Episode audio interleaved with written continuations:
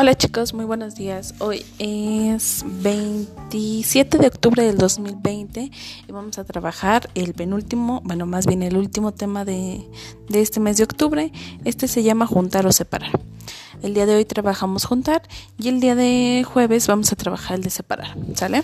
Juntar pues es unir dos o más colecciones para formar una nueva. Si hay una colección de dos manzanas y otra de cuatro peras, al juntarlas, pues se forma una sola colección. Entonces, eh, juntaríamos seis frutas en total. ¿Sale? Esa es la parte de, juntar. Cuando se, se, utilizan varios objetos en el cual pues van a tener que, que contarlos, no importa si es solo manzanas, si solo son peras, en este proceso pues se juntan este, ambos. Y por eso en su cuadernillo de trabajo lo que van a realizar es en un tienen dos rectángulos. En el del lado este derecho van a pegar cinco coditos que es la sopa que les voy a mandar y además tres palillos de dientes.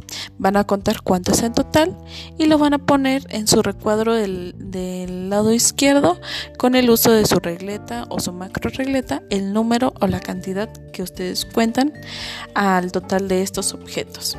Entonces juntar es sumar varias cantidades de objetos no importa de, de qué son. ¿Sale? Diviértanse realizando esta actividad.